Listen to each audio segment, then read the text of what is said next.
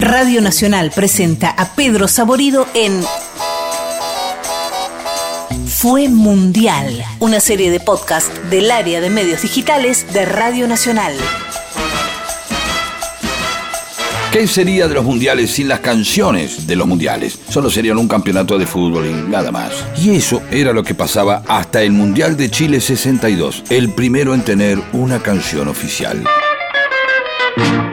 Los responsables de la primera canción de un mundial fueron los Ramblers, sí, así como el auto. Los Ramblers, una banda chilena de rock and roll que grabó el rock del mundial. El mundial del 62 es una fiesta universal del deporte del balón como consigna general celebrando nuestros triunfos, bailaremos rock and roll. Para el mundial siguiente, el de Inglaterra 66, lo más obvio hubiera sido que convocaran a la banda inglesa del momento. Sí, claro, a los Beatles.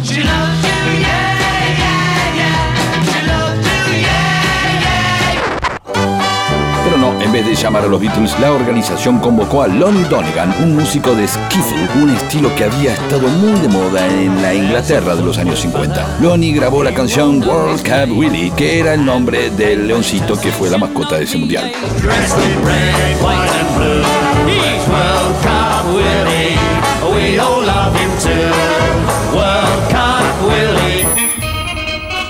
Para nuestro Mundial 78 fue convocado el gran Ennio Morricone, autor de la música de muchas películas de vaqueros.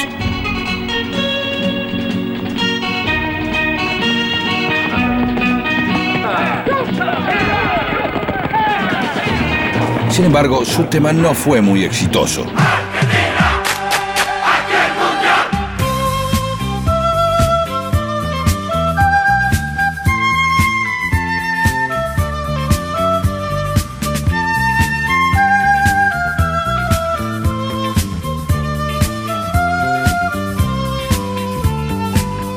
Quizá porque un mundial de fútbol no tiene mucho que ver con la película de vaqueros. La canción que sí cantamos todos fue la que compuso Martín Darré, un músico de tango que se largó con una marcha militar de una, acorde claro a los días que se vivían en la Argentina.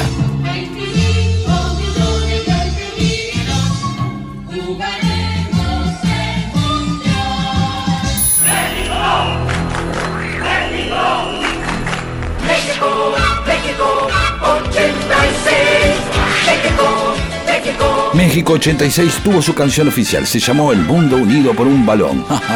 la compuso el mexicano Juan Carlos Zavara y está llena, obviamente, de trompeta mariachis. Pero en la Argentina, cada vez que nos acordamos del Mundial de México, pensamos en el Diego gambeteando al ritmo de Me das cada día más, en la voz de Valeria Lynch, incluida en la banda de sonido de la película Héroes.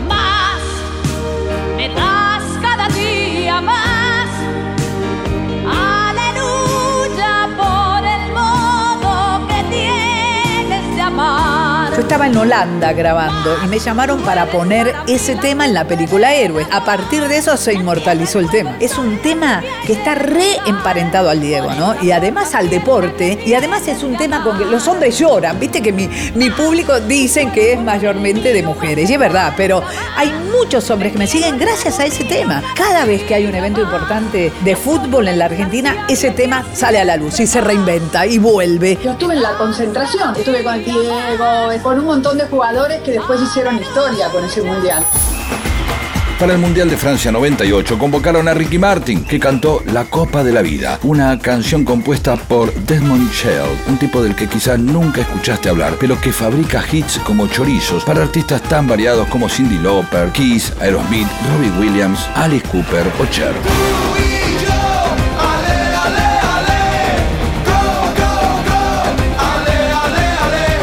Para esos años ya era un hecho habitual que los intérpretes de las canciones oficiales de cada mundial aparecieran cantándola en la ceremonia inaugural. Me acuerdo muy nervioso, muy nervioso obviamente, eh, pues eh, la FIFA me dijo, vamos, vas a cantar, pero no tienes producción, o sea, no hay escenario, así que haz lo que puedas. Y yo me acuerdo en, aquel entonces, pues yo agarré ocho, creo que éramos ocho músicos, y yo y los vestí de blanco en ese estadio tan grande para que, para que nos vean hasta allá abajo tenían que estar vestidos de blanco y a la, verdad que el blanco pues también es, purificación, es limpieza y, y, la Copa de la Vida pues es una canción que sigo cantando y si no la canto el público me va a tirar con tomates. Yo, yo creo que Es una canción que representa libertad, pero también unión cultural. Esa canción fue número uno creo que en 72 países no hispanoparlantes. Entonces es, es un recuerdo que, que traeré conmigo siempre. Me atrevería a decir que yo fui el primer artista que cantó en el Stade de France, en el Estadio de Francia. Y, um, y pues es una medallita que me la voy a llevar. Para la Copa del Mundo de Sudáfrica 2010, Shakira nos hizo bailar al ritmo del Waka Waka, una canción cuyo estribillo está basado en un canto tradicional de Camerún que se llama Sangalewa.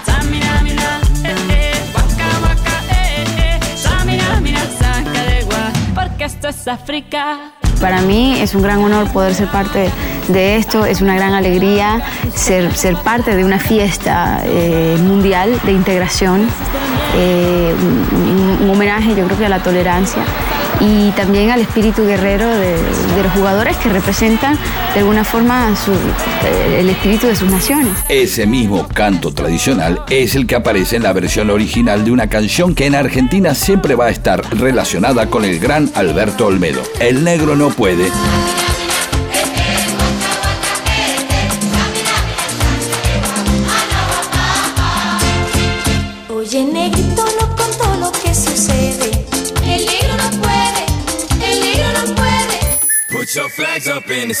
Para el Mundial de Brasil 2014, la FIFA convocó a Pitbull, a Jennifer López y a una cantante local llamada Claudia Leite. Y aunque ellos eran tres, la canción que grabaron se llamaba Somos Uno. Bueno, en fin. La hinchada argentina hizo su aporte a las canciones del Mundial reversionando un clásico de Creedence Clearwater Revival, Bad Moon Rising.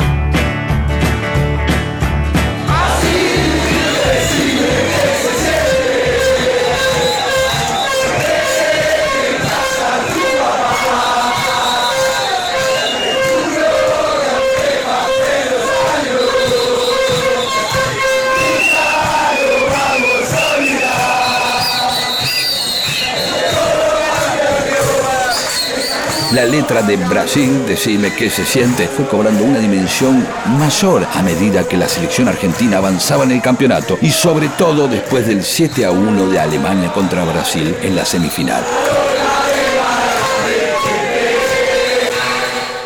Pero los argentinos y las argentinas, cuando decimos la canción del mundial, sabemos que hablamos de una sola canción en particular. No te imagiques.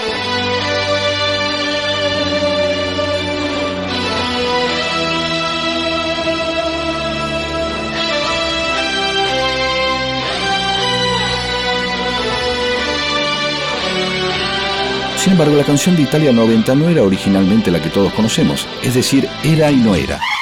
La organización de Italia 90 convocó a Giorgio Moroder para componer la canción oficial. My name is Giovanni Giorgio, but everybody calls me Giorgio. Moroder es un prócer de la música disco. Fue el creador de hitazos como I Feel Love de Donna Summer, una canción que hizo bailar a multitudes en los boliches de onda durante los años 70. Y venía de componer las canciones oficiales de los Juegos Olímpicos de Los Ángeles 84 y de Seúl 88. Moroder compuso la música y le encargó la letra a Tom Wedlock, con quien ya había compuesto Take My Breath Away, la canción de Top Gun por la que habían ganado un Oscar. La canción que entregaron Moroder y Whitlock fue To Be Number One, ser el número uno vendría a ser, cosa que funciona en cualquier campeonato de lo que sea.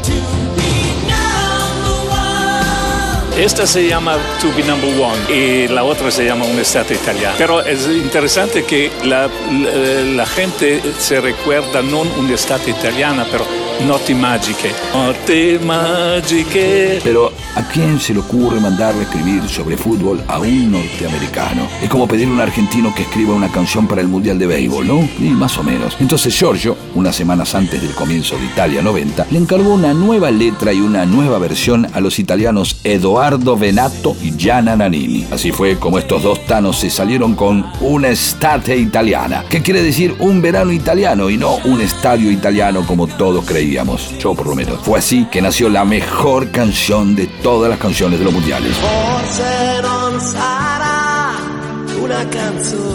Sí, una estate italiana será por siempre la canción de todos los mundiales. ¿Por qué? Porque esa canción nos trae la imagen del Cani haciendo el gol a los brasileños, el Diego jugando con el tobillo a la miseria, del Goico atajando penales a diestra y siniestra. ¿Esa canción es Italia 90 o es, sería mucho decir, digo, me parece que es así, es Goicochea, los penales.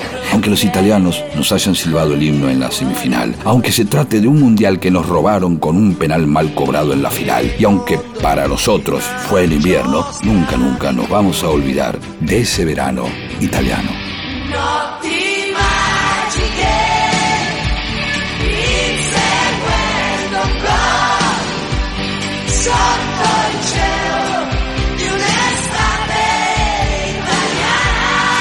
Fue mundial. Textos, Leo Acevedo, Leandro Areco, Fernando Cárdenas. Producción, Fran Aquino, Yael Bianchi, Leo Acevedo, Alejandro Segade y Fernando Cárdenas. Edición, Nacho Guglielmi. Encontralos en www.radionacional.com.ar, Spotify y iTunes. Fue mundial. Es una producción del área de medios digitales de Radio Nacional.